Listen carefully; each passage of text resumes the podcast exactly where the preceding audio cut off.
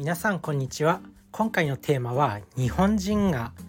仕事で最高のパフォーマンスを発揮する方法というテーマでお話ししていきたいと思います。まあ、このタイトルなんですけど今日ね読んだ本がありまして、まあ、今日読み終わったんですけどタイトルはもう今日のテーマのその通り日本人が仕事で最高のパフォーマンスを発揮する方法っていうこれ著者は本解説のサムさんっていうサムの本解説チャンネルさんかな。その方が書かれた本で非常にいい本でした。いい本でしたって上から目線みたいな感じなんですけどとっても有益な情報が載ってる本。自分自身本解説のチャンネルとか結構聞くんですけどやっぱめちゃめちゃ本大好きなんで自分で読む以外にもそういう要約とかも結構たくさん聞いたり読んだりするんですね。その中で Voicy Voicy っていうスタンド FM みたいなポッドキャストのアプリがありましてそこでもいろんな方の発信を聞いてるんですけどその中にサムの本解説チャンネルさんがいるんですよ。で結構有名な方で主に YouTube が発信のメインなんですけど結構読書チャンネル本の要約チャンネルって結構たくさんあると思うんですけどその中でも登録者何十万人もいて結構有名な方です。その方が書かれた本。でサムの本解説チャンネルさんは健康とか心理学とか脳科学とかそういうパフォーマンスとかビジネス系の本に関してめちゃくちゃ強い解説してくれてるんですよ。まあ、そんな中でそのたくさんの膨大な本を読んだ中でパフォーマンスを最大限に発揮する方法っていうことでまとめられた本になります。その中でやっぱり大事なことは食事運動睡眠が本当に大事だっていうことをおっしゃっていました。なんだよ当たり前のことじゃないかって思われるかもしれないんですけどおそらく大多数の日本人が睡眠をちゃんと取れていないし食事もバランスが悪いし運動も全然できてないと思いますでもこれを整えるだけでパフォーマンスを最大限に発揮できるスポーツ選手じゃないのにそんなのに気を配ったって意味ないよって思われるかもしれないんですけどやっぱり仕事できる人っていうのはそういうところも気を配ってるしビジネスパーソンっていうのはもうアスリートと一緒なんですよ。やっぱ仕事で成果出したかったらそういう基本的なところから整えていかないと仕事仕事での集中力も発揮できないし何よりそういうところをしっかりとそういう基本の睡眠食事運動っていうのを整えると自分自身にもこう自信がついて生き生きとして堂々として自信がついて、まあ、それが仕事ができるオーラとかそういうことにもつながったりします。あとはその仕事でパフォーマンス発揮する方法の中でそういうなんだろう健康面以外にもこうギブの精神を持つとかギブって与えるっていうギバーとテイカーって結構ね流行ってると流行ってるっていうか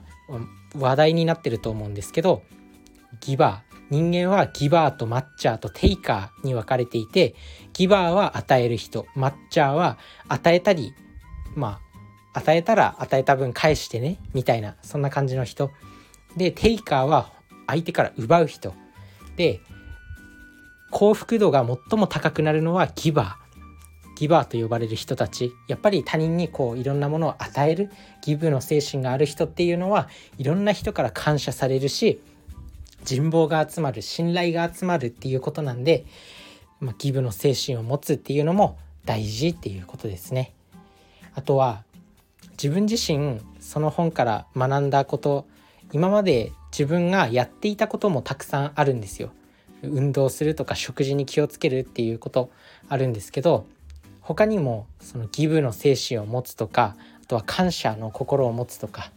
あとは自分自身こう人生の公式って言って自分でこう普段の生活から意識しておくことっていうのをまとめてるんですけどやっぱ日常の生活でそんなに長ったらしいことを覚えてられないと思うんですよ。本で勉強したこと。例えば勉なんか本で勉強したなんか仕事のテクニックとかあるじゃないですか。文章でどうのこうのとか。なんか相手の相手よりも名詞を名刺の渡し方はこうだとか。なんかそんなの普段から意識してられないんですよ。本本で学んだからといって。本で勉強したからといってなんか覚えておけないんですよね。普通に。その日常の生活でやっぱ読んだ本の知識とか使いたいとは思うんですけどなかなか覚えていられないじゃないですか。その中でもやっぱり本当に原則となるなんか人生の公式みたいなやつをまとめていて例えばちゃんと「ありがとう」って言うとか相手の立場に立つとか常に笑顔で笑顔を心がける。しっかりと挨拶をするとかそういう本当に基本的なことは覚えていられるんですよ。メモにまとめておけば。そういうものをまとめておいてなんか朝毎日見るとかでもいいし携帯のメモにまとめておくとかでもいいしなんかこう一日一回見る習慣を持つといいと思います。そういうそういうね小さい当たり前の行動っていうのが人生の幸福につながっていくっていうことですね。是非やってみてください。とはこのね日本人が仕事で最高のパフォーマンスを発揮する方法とってもいい本なんで本当にパフォーマンスが上がらないなって悩んでる人は読んでみるといいと思います。とにかく本当にやっぱり食事運動睡眠あとは瞑想とかもいいですね。マインドフルネスの瞑想。あとはなんだ読書勉強をすることとか人と触れ合うことっていうのも非常に大事になってきますやっぱなんだろう人間ってこの数百年この数千年でめちゃくちゃ進化してきたんですよ。人類が現れてから何億年も経ってるのに急激にこの数千年でめちゃくちゃ発達を遂げてきたんで進化が追いついてないんですよね。だから結局はその原始時代の生き方っていうのが人間のその原則に一番